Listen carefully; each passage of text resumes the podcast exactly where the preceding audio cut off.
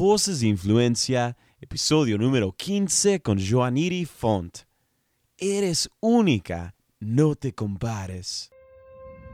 Y simplemente no dejar que eso, ¿verdad?, interfiera en lo que es nuestra relación con Dios, porque muchas Mm. veces permitimos que lo que dice otra gente eh, sea tan importante y se convierta en el centro de mi vida. Y eso causa como una pausa entre lo que Dios quiere hacer, ¿verdad?, en tu vida. Hola querido amigo, bienvenido a tu programa Voces de Influencia, transmitido por tu cadena de enlace. Yo soy tu anfitrión Joshua Ugaldes y hoy tenemos un programa especial para todos ustedes. Hoy nos acompaña Joaniri Font. Ella es la hija mayor de los pastores Otoniel y Omaira Font.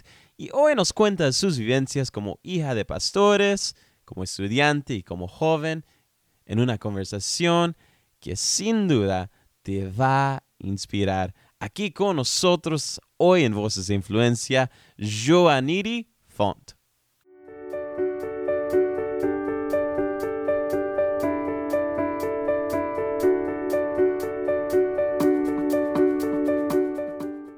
Amigos, el día de hoy estoy muy contento porque tenemos a Joaniri con nosotros en el programa. Bienvenida al programa. Hola a todos, gracias por tenerme hoy. Creo que comencemos desde el principio. ¿Cómo fue su niñez? Cuéntenos un poco de aquella niña a que creció en Puerto Rico. Bueno, yo originalmente soy de Orlando, o sea, yo Oh. nací en Orlando. Eh, cuando, ¿verdad? Pues estuvimos allí ocho años. Luego, cuando yo cumplí ocho, nos mudamos para Puerto Rico y mi papá tomó cargo de la iglesia eh, allí en Puerto Rico, lo cual yo creo que fue un cambio de vida. Creo que ha sido, eh, de todos los cambios de mi vida, creo que ha sido el más grande. Eh, sí me tomó mucho tiempo adaptarme a la vida en Puerto Rico, ya que era bien diferente a la vida en Orlando. Eh, fuimos de un lugar donde no éramos tan conocidos a un lugar donde, pues por mis abuelos y otras cosas, pues sí éramos conocidos. Incluso me di cuenta mientras fui creciendo que pues mucha gente sabía de mis abuelos y pues cosas que cuando niña en realidad no me fijaba. So, yo creo que eso ha sido uno de los cambios más grandes que he enfrentado. Y pues nosotros estuvimos toda la vida, bueno, la mitad de mi vida allí en Puerto Rico, hasta ahora yo me mudé hace un año fuera de Puerto Rico, bueno, casi un año. Pero sí, eh, me crié parte en, Orla- eh, parte en Orlando y parte en Puerto Rico. Ah, buenísimo, qué interesante. Entonces, ah, usted crece ahí en ese entorno muy especial y ah, lo que quisiera preguntarle es, desde ese tiempo ahorita usted está en Oral Roberts University el día de hoy, ah, ¿cómo fue la jornada de estudiar lo que está estudiando el día de hoy qué es lo que lo la formó a, a buscar esa trayectoria? Ok, pues algo muy interesante, siempre me gustaron las ciencias. Eh, cuando yo estudiaba en Puerto Rico, porque sí estudié tres años en Puerto Rico, los primeros tres años de mi bachillerato lo estudié en Puerto Rico. Eh, cuando entré a la universidad estudié, decidí estudiar biología general y entré al departamento de ciencias naturales y todo. Eh, al cambiarme a ORU cambié un poco de concentración. So, ahora mismo estoy haciendo lo que se conoce como MMB, que significa Medical Molecular Biology, um, con un minor en psicología. So, sí ha sido un poco drástico mi cambio de Puerto Rico a ORU, también se me hizo muy difícil, pero sí eh, fue muy interes- es interesante, honestamente. El cambio de donde yo estaba a ORU ha sido del cielo a la Wow. tierra. Son dos cosas completamente, son dos puntos, o sea, son dos mundos aparte en realidad.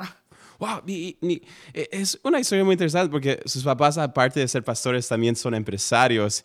Eh, pero usted anda buscando una carrera en la ciencia que es muy, muy diferente, muy distinta. ¿Cuál es la historia detrás de eso? Pues en realidad eh, fue la universidad porque en Puerto Rico estábamos teniendo, o sea, los estudiantes estaban teniendo problemas con el gobierno y habían decidido cerrar la universidad y pues las cosas que hacen los estudiantes to try to prove a point. Y yo me quedé sin universidad, básicamente. Um, Estuve 210 días sentada en mi casa solamente trabajando y yendo a la iglesia porque no tenía nada que hacer. Y pues un día otra hija de pastor, este más o menos como llegué a otra, como llegué a ORU, otra hija de pastor, eh, me invita a un viaje misionero. Pero cuando me invita a este viaje misionero, el viaje misionero es en Italia. Y eran, creo que casi tres semanas en ese viaje. Y yo nunca voy sola a ningún lugar sin mi familia. Y no sabía cómo decirle a mi papá quiero ir a Italia de viaje misionero. Porque, pues, básicamente es como que al otro lado. Sí. Y mis papás lo quisieron. Se lo dije a mi papá. Y mi papá rápido me dijo que sí, que, que recaudara los fondos eh, yo misma para poder ir al viaje. Logré ir a mi viaje.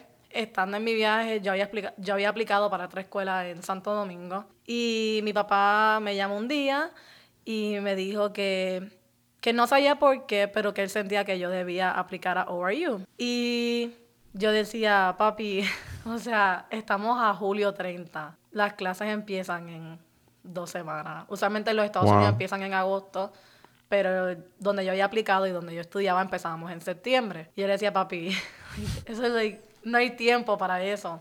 Y él me decía, no, yo creo que debes llamar a ver qué pasa y a ver qué te dicen. Y yo decido llamar a la escuela y me dicen, no, tú puedes empezar aquí en dos semanas. Wow. Y yo como que... Ah, estaba, no estaba segura, pero llamé a Puerto Rico, le pedí a alguien que recogiera todos mis papeles y que lo enviara a ORU. Y bien curioso, no o sea, no mucha gente sabe esto, pero estando en Italia, yo dije, Señor, si tú quieres que yo vaya a ORU, yo necesito una confirmación física. Mm. Y esto soy yo estando en Italia no esperando nada a cambio, en realidad no, no esperé nada.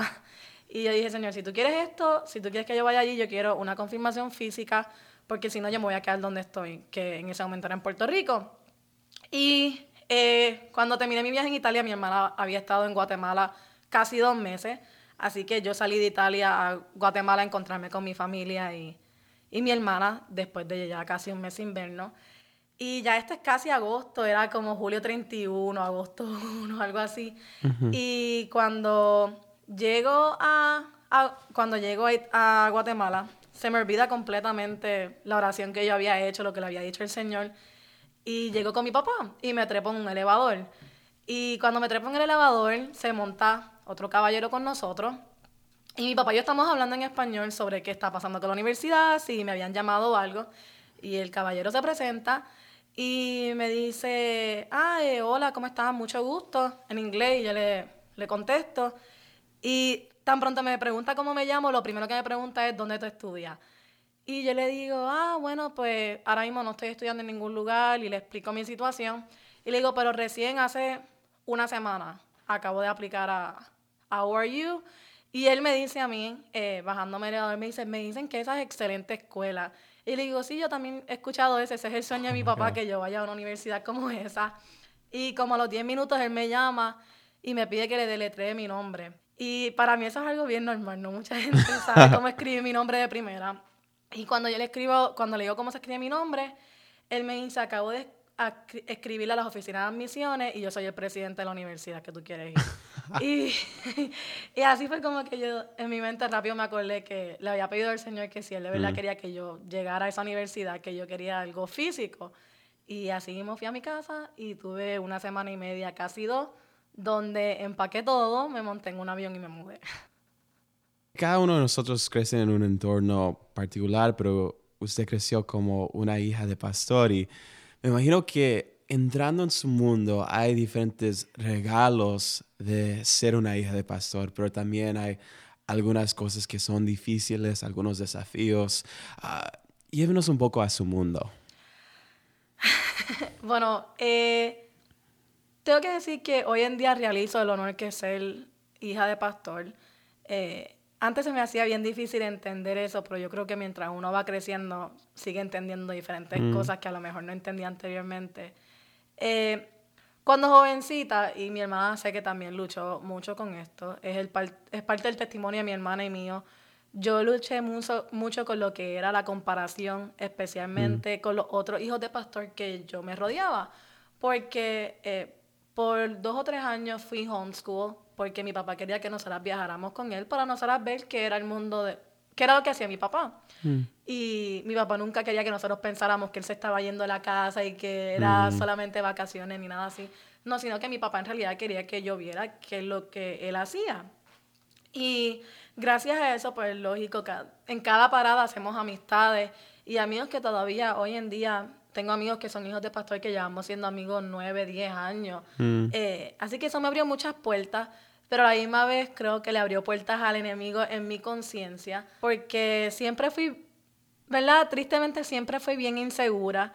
Y sé que mi hermana también vaya, eh, batalló con esto, pero siempre fui bien insegura porque eh, vengo de un lugar, de una vengo de una pequeña isla, ¿me entienden? En este punto sí fui criada en una pequeña isla, mm. donde pues por cosas que no necesariamente eran mi culpa, ni culpa de mis papás, ni ¿verdad? en realidad culpa de nadie, eh, mi familia siempre fue bien juzgada. Mucha gente, aunque mucha gente nos amaba, también teníamos mucha gente pues que nos juzgaba y muy abiertamente lo hacían. Incluso hoy en día lo hacen también, pero ya hoy en día lo que me da risa en realidad no me, no me afecta. Mm. Pero cuando sí era jovencita sí me afectaba.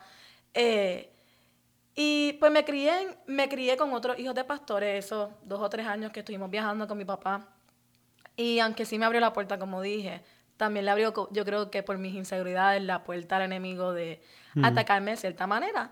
Porque sí me sentía que todo el tiempo me estaba comparando con ellos. Ahora que soy, ¿verdad?, más grande, digo yo, y puedo realizar eso, sí me sentía que todo el tiempo estaba comparándome con ellos. Me sentía que... ¿Usted misma o...? Yo misma. Mm, mm. Eh, nadie me tenía que comparar con ellos. Yo mismo me comparaba. Me sentía que no era suficiente. Veía a mm. mis amigos tan jovencitos haciendo cosas por su iglesia, eh, predicando y tantas cosas. Y yo me sentía tan mm. estancada, sentía que no estaba haciendo nada y me frustré mucho con el Señor. La realidad es que me frustré mucho con el Señor. Y en algún momento llegué a dudar si el Señor me estaba viendo a mí, si el Señor me quería usar, eh, porque decía, mm. Señor, ¿por qué como que, por qué tal persona llora y yo no lloro? O mm. ¿por qué tal persona puede hablar y yo no puedo hablar? O porque él no es tímido y yo sí soy tímida. Y por mucho tiempo batallé con eso eh, y no fue hasta grande, en realidad no fue hasta que tuve 19, casi 20 años, que vine a superar eso en realidad. Eh, ahí fue que yo creo, yo creo que esa edad en realidad fue que el Señor verdaderamente cambió mi vida. Y aquí es donde verdaderamente yo entiendo que el Señor tiene el tiempo, o sea, el Señor tiene un tiempo perfecto para cada uno de nosotros. Y siento que a veces la gente no entiende eso. Yo siendo una, yo toda la vida pensé que me iba a quedar en la misma posición, que no iba a hacer nada. Y hoy en día muchas cosas cambiaron. Cuando yo cumplí 19, yo, mi papá me mandó a lo que es un encuentro. Hmm. Y eso es cuando tú te separas dos o tres días para tener un encuentro con el Señor, valga la redundancia. Hmm. Y ser hija de pastor hoy en día tiene muchas ventajas. O sea, yo me siento, como dije, muy honrada por ser hija de pastor, pero a la misma vez tiene su desventaja. Al igual que ser hijo de abogado, me imagino que tiene muchas hmm. ventajas y muchas desventajas. Al igual que ser hijo de doctor, me imagino que tiene sus ventajas y desventajas y diferentes otras profesiones. Y yo sentía que mi desventaja era que todo el mundo me, me vigilaba todo el tiempo. Mm. Y yo sentía que yo no podía respirar sin que alguien dijera algo. Yo sentía que yo no podía hablar sin que alguien dijera algo. Y eso se volvió muy frustrante en mí. Entonces, cuando mi papá me manda a este encuentro, eh, yo decía, Padre Santo, o sea, ¿cómo digo mi papá que yo no quiero un encuentro en la iglesia? Porque yo me sentía como que en mi iglesia, la gente que va a estar allí son de mi iglesia, lo cual significa que todo el mundo me conoce, lo cual significa que yo sentía que el Señor no me, yo no iba a poder tener una experiencia con el Señor. Mm. Y cuando yo llegué, yo se me, yo estuve batallando, como te dije, mucho tiempo con lo que fue la comparación, especialmente lo que es mi valor. Yo batallé mucho tiempo con eso porque no sentía que era suficiente nunca. Mm. Y cuando yo monté en el carro, y este era un momento en mi vida donde yo lo que hacía era estudiar, ir a la iglesia, pero cuando iba a la iglesia, es como, decía, es como dice mi hermana en sus testimonios, era solamente sentarme ahí, eh, se acababa el servicio y me iba, ¿me entiendes? Eh, yo trabajaba en las redes sociales, pero lo mismo lo hacía porque en realidad disfruto, o sea, disfruto hacer redes sociales. Encuentro que es una manera como conectar con la gente y lo disfruto. Pero no era como que yo lo hacía por servirle al Señor ni nada. Yo lo hacía porque es mi hobby, ¿me entiendes? Además de hacer mi página, pues podía hacer otra página. Y recuerdo cuando llegué a ese encuentro, que estaba en mi carro sumamente frustrada porque ya yo sabía que iban a ser tres días donde tenía que estar encerrada con gente en la iglesia. Yo decía, Señor, si, yo decía, Señor, si tú quieres que te sirva como te sirven otros, yo quiero, que, yo quiero que tú hagas tres cosas. Y le pedí tres cosas al Señor. Y no habían pasado 24 horas y le dije, Señor, si tú quieres que te sirva, quiero que las haga antes del domingo, porque el encuentro empezaba viernes en la noche. Y no, no era ni sábado 3 de la tarde y ya el Señor había hecho las tres cosas. y yo decía como que, ok, ahora sí tengo que step up. Y ahí fue que en realidad mi relación con el Señor comenzó a desarrollarse como hoy en día todavía se sigue desarrollando. Y he visto eh, el Señor abrirme puertas, como eso, por ejemplo, de ORU. Eso para mí es un gran honor. Dentro de ORU he visto como el Señor me ha abierto puertas. Eh, fuera de ORU también. Y también lo increíble de escuchar esa historia es, para mí es casi ver la mano de Dios y decir, Joaniri, estoy siendo tu historia. Ah, estoy más allá de lo que ves con otros. Yo tengo algo contigo. Yo creo que eso es muy, muy significante. Algo, una frase que cambió mi vida este semestre, estoy cogiendo una clase que se llama New Testament. Eh, mm.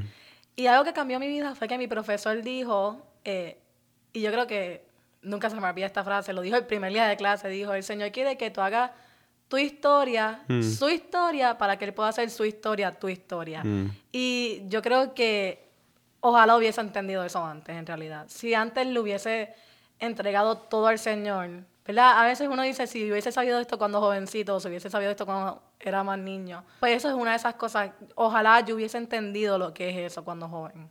Quizás nos anda escuchando un hijo de pastor, una hija de pastor, y si usted pudiera simplemente compartir unas palabras de su corazón hacia ese hijo o hija de pastor, ¿qué es lo que usted le diría hacia ellos? Yo diría, eh, nunca te sientas avergonzado de ser hijo de pastor y a todos los cristianos que me oyen, en realidad nunca te sientas avergonzado de ser cristiano. Creo que es lo mejor que existe.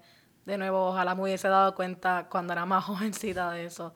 Eh, verdaderamente siento que, y no ni, tanto para hijo de pastor, para cualquier persona que cree en Dios en realidad, mm. siento que no hay mejor vida que tener a Dios en tu vida. Siento que las cosas serían diferentes. Eso es una de las cosas por las cuales le doy gracias a Dios.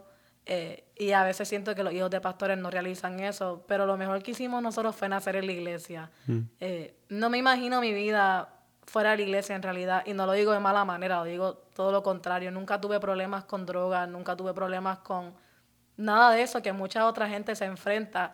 Eh, fui criada por dos buenos padres con dos buenos valores Nunca tuve que aprender mis valores por otra persona, sino que tuve quien me los enseñara. Eh, tuve amor de más porque me amaban mis papás, pero también me amaba a Dios, no, sé, me, amaba a Dios también. Así que lo que yo le diría es, no te compares a los demás. En realidad, no busques que tu relación con Dios se vea como la, se ve los de los demás. Y esto es para cualquier persona en realidad. No trates de que tu relación con Dios sea como la mía o como cualquier otra persona, como tu mejor amigo, como tu pastor. Eh, si le pudiera decir algo, creo que lo mejor que podemos hacer es tener un one-on-one relationship con God. Eh, una relación íntima con el Señor es clave para la vida de cualquier persona. Mm. Y no te dejes caer por lo que dicen los demás. Siempre va a haber alguien que va a decir algo, sea hijo de pastor o no sea hijo de pastor. Siempre nos vamos a rodear con gente que... O mm. vamos a conocer gente que en algún momento van a decir algo que nos va a herir o en algún momento van a decir algo que no nos va a gustar o lo que sea.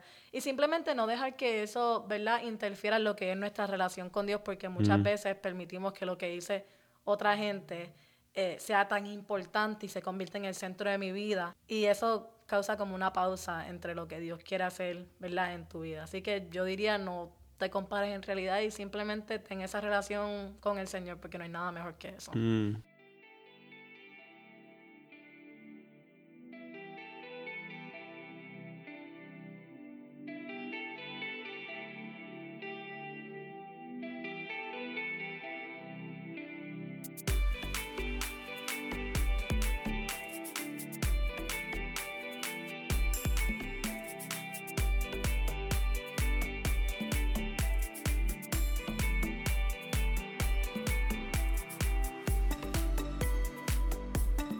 Estás escuchando Voces de Influencia, transmitido por tu cadena de enlace. Soy tu anfitrión Joshua Galdes. Y el día de hoy nos acompaña Joaniri Font. Y aquí continuamos con su historia.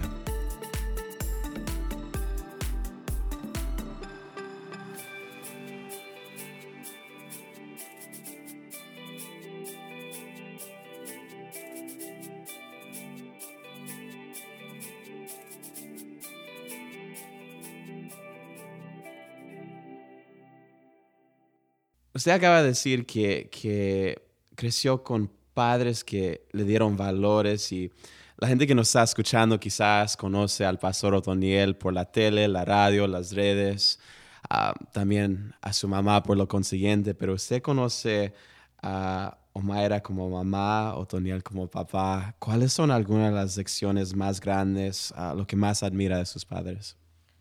Mire, en realidad que los conozco de muchas maneras a mis papás. Los conozco como mis papás, los he conocido a ambos como mi jefe y los veo como mis pastores. En cuestión de como mis padres, si algo verdaderamente, entre muchas cosas, porque podría, podría estar aquí horas describiendo a mi papá o a mi mamá, si algo que verdaderamente admiro de mi papá es el deseo de aprender. Mi papá ha sido alguien que me ha impulsado a aprender de todo, o sea, de todo. Eh, siempre fui una niña muy artística, no soy nada wow, pero fui criada, mi papá me llevó a clases de baile y todo eso. Y una época me dio con que yo quería aprender a pintar, porque siempre he tenido el talento para dibujar y pintar y nada wow en realidad. O sea, no piense que soy Picasso ni Da Vinci, nada así. Eh, pero quería aprender.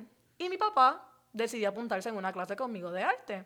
Así que mi papá iba todas las semanas conmigo a coger, eh, se llama paisaje en óleo, y es pues aprender a dibujar paisajes en Canva. Wow.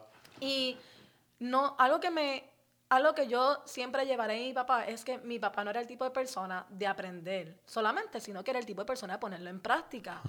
Eh, por ejemplo, nosotros teníamos nuestra clase de arte y tan pronto se acababa la clase de arte, mi papá compraba más canvas, más pintura y nosotros íbamos a nuestra casa y practicábamos una vez a la semana. Y mi papá me hacía practicar con él. Eh, y si yo no entendía algo, mi papá, me mi papá me enseñaba. Y si él no entendía algo, él me dejaba enseñarle. Mm. Así que sí, de las muchas cosas que aprendí de mi papá, es la pasión por el aprender, la mm. pasión por el practicar, que es algo que muchas veces la gente, no, ya yo aprendí esto, sí, pero no es aprenderlo solamente, es ponerlo en práctica también. Y si algo verdaderamente que yo puedo decirle a mi papá es que para mí mi papá es un excelente maestro. Yo le he visto no solo enseñarme a mí, sino que enseñarle a otros, pero a mi papá también le gusta aprender. Y eso es algo que para mí me, me, toca mucho, porque hay gente que simplemente cree que lo sabe todo y, lo que sea y no le gusta aprender. Y eso es algo que yo puedo decir a mi papá. Mi papá eh, le gusta aprender, le gusta escuchar.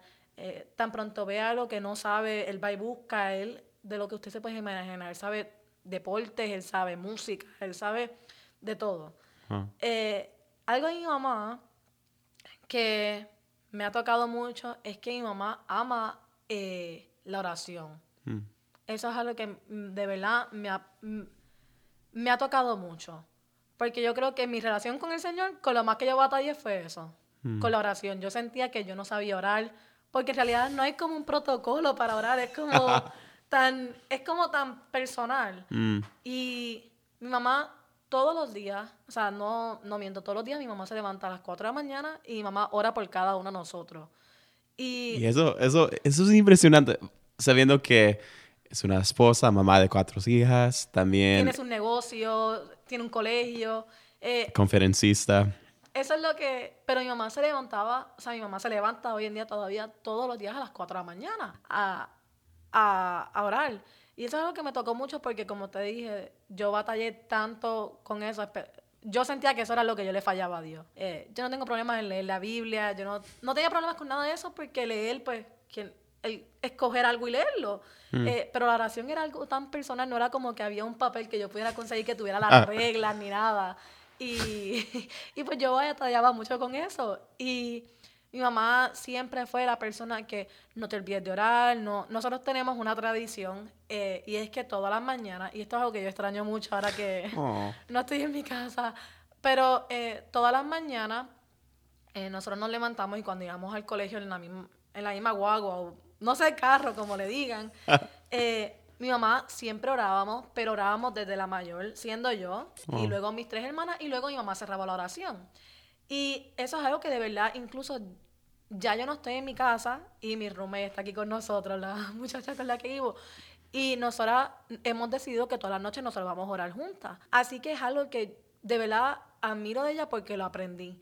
Eh, no quiere decir que, ¿verdad? Pues tengamos la misma oración o la misma manera de orar, pero sí aprendí el hábito de la oración que yo creo que es sumamente importante. Usted es una persona joven. Al ver la iglesia de hoy, al ver al mundo de la fe, usted estaba hablando de gente que se ha apartado al Señor. Um, ¿Qué es lo que quizás falta en nuestras iglesias para alcanzar a los jóvenes del día de hoy? Eh, menos condenación. Yo creo que sería la palabra clave. Eh, siento, y esto sin ofender a nadie, pero siento que muchas veces queremos que la gente sea como nosotros. Eh, queremos que yo quiero que tú seas como yo y quiero que hagas las cosas como yo las hago. Y cuando no las haces como yo las hago, pues te condeno. Eh, te juzgo y siento que al joven no le hace falta que lo juzguen, no le hace más falta. Créeme que eso es de... Yo pienso que juzgar es algo que existe en todas partes del mundo. Creo que todo el mundo lo hace cristiano y no cristiano. Y yo siento que si la iglesia extendiera más la mano mm. sin juzgar y sin condenar, y si el mensaje fuera más, Dios te ama, Dios te quiere conocer, Dios tiene un propósito contigo, siento que las cosas a veces serían muy diferentes. Mm. Pero esto es algo con lo que mi iglesia batalló mucho en Puerto Rico, porque eh, nosotros tenemos los que son grupos en casa y nosotros hacemos esa dinámica. Y cada vez que he invitado a mis amigos de la universidad, si algo yo me daba cuenta, y Puerto Rico es uno de los lugares con más iglesias por pies cuadrados. Y yo iba a 15 minutos de la iglesia y yo llegué a ver más de 15 iglesias. Wow. Y le estoy hablando de que iglesia frente a iglesia, iglesia puerta con puerta, o sea, una al lado de la otra. No es como que le estoy diciendo que había una iglesia aquí y 15 millas después, no, o sea, le estoy hablando de frente a frente y puerta con puerta de una al lado de la otra. Y siempre, y esto fue algo que también escuché a mi papá y aquí fue como cuando caí en cuenta de el problema que teníamos, por lo menos en Puerto Rico y siento que en muchos otros lugares, ah. es que la iglesia ha herido a las personas. Y cuando digo eso, eso suena feo, mm. pero muchas veces cuando estaba en la universidad y yo tenía mi propio grupo en casa y yo le decía a mi amigo, mira, ven, ven a mi casa, es un día solamente nos vamos a sentar a hablar, comer. Eh, yo siempre ponía películas o comprábamos pizza o juegos de mesa o cualquier tontería para entretenernos. Mm. Su respuesta siempre, muchas veces era no. Y yo le decía, ¿por qué? Y me decían, es que cuando yo era jovencito y yo fui a la iglesia, como yo me hice un tatuaje, la gente me juzgaba. O como mis papás eran divorciados, la gente me juzgaba. O como yo no tenía papá, la gente me juzgaba porque mi papá hizo, cometió tal error. O mi mamá mm. cometió tal error. O en algún momento fui lo que nosotros llamamos paricero, que es la mm. gente que está de fiesta en fiesta. Y como yo era así, pues no me querían. Así que entendí que el problema no era la iglesia, el problema no era Dios, sino que era entre nosotros mismos el problema. En vez de mm. decir, mira, Dios te ama, pues te digo, porque tienes tatuaje, el Señor no le gusta eso, o cosas así. Mm. Lo cual pienso que eso, yo creo que es uno de los mayores problemas, especialmente cuando queremos alcanzar la vida de un joven. La realidad es que yo todavía soy joven y pienso que todavía me queda mucho por madurar. Mm. Eh, y si yo me sentara a hablar con una persona mucho mayor que yo, eh, y no voy a decir edad porque después dicen que si digo la edad de mi mamá y cualquier cosa así van a decir que digo que mi mamá es una vieja o algo así. Pero yo siento que sería más fácil si yo no fuese cristiana o si fuese apartada o lo que sea, yo siento que sería más fácil alcanzarme mm. y unirme a la iglesia si me dieran un mensaje de mira, el Señor te mira y el Señor quiere tener una relación contigo mm. o el Señor tiene un propósito contigo, el Señor te ama, a que me digan, eh, ¿por qué te peinas así? ¿Y por qué te vistes así? Porque hoy en día jugamos hasta por cómo nos vestimos. Mm. Eh, o sea, esto es algo que yo veo todos los días. Y, y yo pienso que si el mensaje fuera mm. tan sencillo como, no hay que complicar la vida, si el mensaje fuera tan sencillo como Dios te ama, Dios quiere tener una mm. relación contigo, Dios te está esperando con los brazos abiertos, el Señor no le importa tu pasado, no le importa cómo te ves, no le importa lo que pasó con tus papás, lo que pasó, nada de eso importa, él simplemente te quiere conocer a ti, pues yo pienso que las cosas serían diferentes. Mm, wow.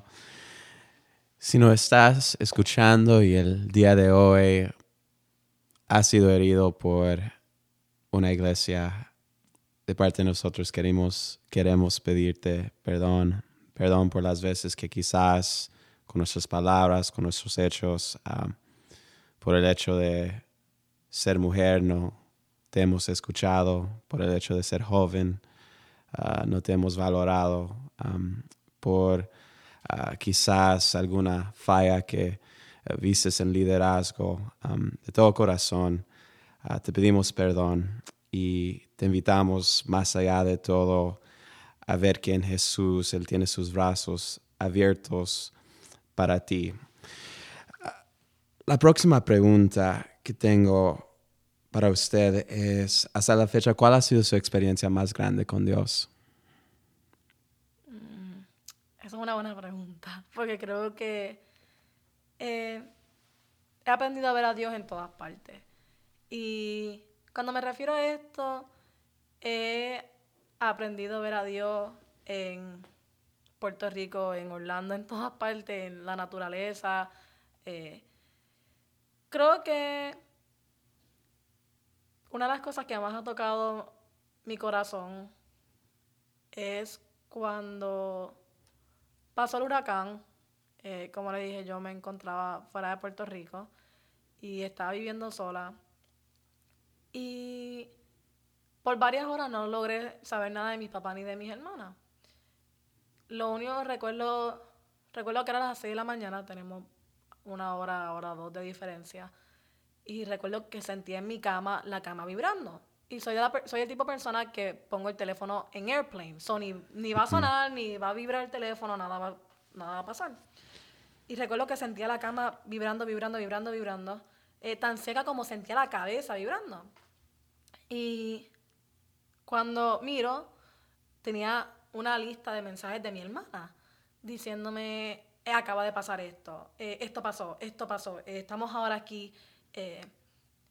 Y yo creo que eso me traumó mucho por esos 10, 15 segundos, porque yo me acababa de acostar la noche antes, nosotros tuvimos dos huracanes de corrido, mm. y en el primer huracán, yo digo que nos metieron como mucho miedo, como esto va a destruir la isla y esto, ah, ah, como que tantas cosas. Y después cuando sucedió, por lo menos en mi hogar, y sí sé que mucha otra gente fue afectada, pero cuando pasó por mi hogar, en realidad no, no pasó nada. Y pues yo le di gracias al Señor, yo dije gracias Señor porque cuidaste a mi familia, eh, gracias Señor porque están a salvo. Y en este momento está solamente mis tres hermanas y mis abuelitos. Son mis mm. papás no estaban ni en la casa. Eh, y cuando yo me acosté ya el día antes de María, yo me acosté a dormir en paz en realidad, pensando que iba a ser lo mismo que Huracán Irma. Mm. Y recuerdo de no levantarme a todos estos teléfonos, a, todas estas llamadas y mensajes. Y recuerdo prender el televisor. Y cambiaba canal tras canal, y esto a las 6 de la mañana, y los videos que yo veía, mm. y lo que yo escuchaba, cosas como esto acaba de destruir la isla, eh, no acaba de morir tantas personas, esto, esto. Por un momento tomé mi teléfono, intenté llamar a mi abuela, no contestaba, a mi abuelo, no contestaba, a mi primo, no contestaba, a mi tía, a mi mamá, a mi papá, a mi hermana, nadie contestaba. Y por ese, ese lapso de tiempo que ahora entiendo que fuera, se cayeron las antenas o mm. tal cosa, me sentí sola. Y volví a este pensamiento de, Señor, ¿por qué pasa esto? ¿Por qué ha pasado una vez tras otra? ¿Por qué, ¿Por qué tiene que pasar? Y volví a me sentí bien frustrada de nuevo porque no solamente había pasado en Puerto Rico, pero había pasado aquí también en Texas.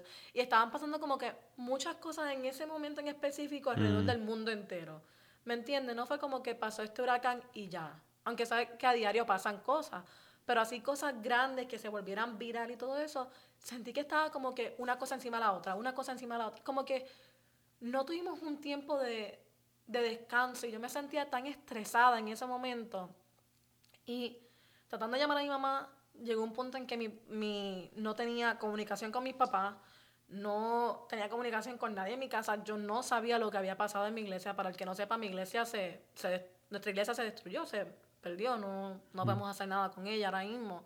Eh, perdimos la mitad del edificio. Y yo me sentía tan, tan, tan molesta por, por mi misma tristeza. O sea, yo estaba molesta porque estaba triste. Mm. Y recuerdo que no me pude volver a dormir. Y durante ese día yo me sentía tan... Yo caminaba por los pasillos de ORU como si a mí, como si, alma, como si mi alma se me hubiese ido de mí. O sea, como si yo, como un zombie. Mm. Y recuerdo, de nuevo, yo vengo de una isla pequeña, en una escuela internacional donde hay gente de África, de Italia, de donde usted se puede imaginar. Y recuerdo caminar por los pasillos y que la gente mirara donde mí sin ninguna razón. Y me dijeran, yo me acuerdo de ti, tú eres la muchacha de Puerto Rico, ¿verdad? Y yo sí, y que me dijeran, ¿quieres que oremos por ti? Eh, ¿Hay algo que yo pueda hacer por ti? Eh, recuerdo ir a salones de clase y que mis profesores me preguntaran y me dijeran, ¿estás bien? Eh, ¿Cómo están tus papás? ¿Has hablado con ellos? Y fue como, Mm. por primera vez en mi vida, logré ver a Dios en tantas partes a la vez, Mm. en tantas cosas pequeñas como pequeños regalos, diría yo, como un día estoy sentada y uno de, mi, uno de mis buenos amigos me dice, mira, compré comida y me dio con comprar de comida. Mm. Y o estar, acosta- estar acostada estudiando y recibir una llamada de alguien y decir, mira, no sé, pero sentía, sentí que querías hablar con alguien hoy. Sentí que, que querías hablar. Y que esa persona se sentara a hablar conmigo una, dos horas por teléfono. O sea, Wow. vi a Dios en tantas partes, de tantas maneras diferentes, que yo creo que esa ha sido mi experiencia más grande y más bonita con el Señor. Aunque sí he tenido otras experiencias, pero el verlo moverse en tantas partes a la vez a través de tantas personas, no sé cómo sentí ese amor de padre que hablan, como que Mm. esa señal de que no estás sola, estoy aquí Mm. por medio de tanta gente y me sentí tan amada. Todavía hoy me siento muy amada, pero me sentía tan conectada porque sentía que en cualquier lugar que yo mirara, el Señor estaba. Y le estoy hablando desde la persona que nosotros tenemos un lugar de café en la universidad. La persona que prepara el café estuvo una hora y media hablando conmigo, Mm. simplemente donde yo vivo, qué había pasado con la iglesia, sin saber quién yo soy. Y fue como ver el amor le dio entre tantas personas, Mm. no sé, me, me sentí que el Señor verdaderamente estaba ahí y que nunca estuve sola en realidad. Mm. Los oídos, los ojos, los brazos, las manos, las los pies. palabras, todo. Es como- Palabras de como, vi, vi todo, tan, lo vi en tan, es que en tantas personas diferentes Mm. y a la misma vez era como, yo caminaba y pasaba 10 pasos y otra persona me hablaba Mm. del Señor y me sentaba en un salón de clase y otra persona me hablaba del Señor Mm. y me levantaba y alguien me hablaba del Señor y fue como, lo sentí tan presente, eh, no tuve que llorar, no tuve que, no tuve que alzar mis manos ni nada de eso, porque a veces pensamos que solamente podemos tener experiencias con el Señor dentro de la iglesia, pero por primera vez sentí que no, o sea, fuera de la iglesia, en todas las esquinas yo veía al Señor, y yo siento que eso ha sido uno de los momentos, aunque no fue por la mejor razón, ¿verdad? Porque fue por el huracán, pero siento que ha sido una de las experiencias más bonitas. Mm. Yo a veces le digo a la gente es cuando quizás ah, vemos lo peor del mundo, de las experiencias o las circunstancias. A veces es en esos precisos momentos con el dolor y todo lo que nos frustra que vemos lo mejor de Dios, aún con todo lo que no entendemos. La última pregunta es, el día de mañana cuando usted haya dado su último suspiro y sus hermanas, papás y el mundo estén recordando a Joaniri, ¿cómo quiere que todos la recuerden? Quiero. Este es bien raro, pero quiero que me recuerden como una, una persona imperfecta que nunca intentó ser perfecta, pero que siempre tuvo, quiso tener una relación con la persona perfecta que es Dios. Eh, quiero que me recuerden como una persona que eh, su mayor intención en realidad fue mostrar a la gente el amor de Dios. eh, y que simplemente fue, quiero ser esa ayuda de enlace entre Dios y la gente, sea cristiano, sea no cristiano, sea apartado, lo que sea. Quiero que la gente me recuerde como esa persona que fue de ayuda en ese momento de, de relación. Y si me recuerda a uno, pues que uno me recuerde a que me recuerden mil eh, por otras cosas. Así que si una persona me recuerda por esto, yo creo que sería mi mayor logro en la vida. Buenísimo, pues muchísimas gracias. Es increíble como usted habló de, de, cómo a veces podemos compararnos, pero como Dios tiene una historia específica con nosotros y, y ver cómo Dios está obrando eh, la mano de Dios en su vida, la mano de Dios en su historia es algo muy impresionante. Ah, me imagino que hay gente que nos está escuchando ahorita que dicen, wow, dijo que ella tiene un canal de YouTube, quieren ver alguno de los videos que tienen ustedes y también quieren quizás conectarse con usted en las redes. ¿Qué es la mejor forma que pueden hacer todo eso? Actualmente no estoy haciendo YouTube porque en realidad eh, por la universidad vivo muy rush en eso y he decidido enfocarme Compromiso en grande. Eso. He decidido enfocarme en eso solamente por el momento. Eh, un lugar donde siempre me pueden contactar es Instagram. Es el único lugar en realidad donde me pueden contactar. Tengo mi Facebook muy privado. Ahí lo tengo lo que tengo mis familiares y mis amistades de la universidad, personas cercanas. Así que si siempre quiere ponerse en comunicación conmigo, eh, Instagram. Eh, y mi Instagram es mi apellido primero, so font, y luego mi nombre Joaniri. Eh, y ahí siempre me va a ver eh, hablando de la Biblia, siempre voy a tener planes abiertos. Eh, siempre estoy haciendo cosas, ¿verdad? Con los seguidores, maneras de conectarme con ellos. He, creado amistades mm. con las que llevo un año, dos años de amigos. no los conocemos en persona, pero por las redes nos hemos, nos hemos hecho amigos. tengo una amiga muy cercana que vive en República Dominicana y así fue como nos hicimos amigas en realidad. Eh, tengo amigos que nos hemos hecho amistades por, la, por los devocionales que hago. Así que por el momento el lugar donde me puede conseguir y siempre me va a ver muy activa es ahí en esa red. Eh, me gusta que la gente vea lo que estoy haciendo porque siento que me abre las puertas para conectarme con esa gente. Mm. Eh, me gusta que la gente sepa la iglesia que asisto y me gusta que la gente, ¿verdad?, estén involucrada en mi vida porque a veces siento que escuché muchas veces antes de ser así tan abierta que la gente me, la gente me decía en la universidad cuando comencé a tener amistades y luego yo le decía que iba para el pastor, me decían, jamás hubiese pensado, jamás esto. Eh, y ahora que, ¿verdad? Pues estoy haciendo tantas cosas, diría yo, pues me gusta no solamente hacerla yo, pero tratar de involucrar a la gente. Mm. Así que si quieres conocerme, si quieres hablar conmigo, pues si también te quieres involucrar en lo que estoy haciendo, escríbeme y como le dije, en realidad es la red que más pendiente estoy. Pues muchísimas gracias. Gracias a ti. Qué bella y preciosa oportunidad poder escuchar de nuestra invitada Joaniri Font en el programa del día de hoy Querido amigo, querida amiga, Dios no ha terminado contigo y Dios quiere ser algo especial con tu vida. Aquí en este momento les compartimos un segmento cortito de lo que va a ser nuestro próximo episodio con el pastor Esteban Solís entender que, en el ministerio hay cosas que, nos chocan, a veces hay gente con la que no quisiéramos tratar, pero que simplemente la iglesia necesita eso.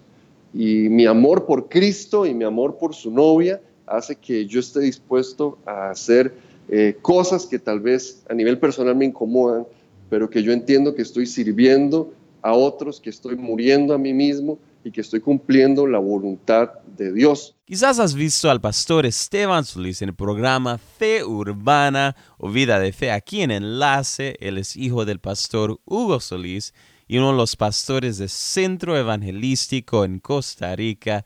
Y nos acompaña aquí en nuestro próximo episodio, en un episodio que no te puedes perder Querido amigo, quisiera tomar este momento para agradecerte a ti por escuchar este programa. Es un gran honor y privilegio acompañarte cada semana. Si algo te impactó de la entrevista del día de hoy, por favor compártelo y avísanos por las redes en Facebook, Twitter o Instagram. Puedes buscar enlace y dejar tus comentarios del podcast ahí mismo. Si nos estás escuchando por medio de iTunes y tienes un momentito, te animamos a que nos dejes una evaluación del programa ahí mismo, porque nos ayudaría muchísimo con nuestra meta de alcanzar a más personas. De nuevo, muchísimas gracias por escuchar Voces de Influencia. Yo soy tu anfitrión Joshua Ogaldes, despidiéndome.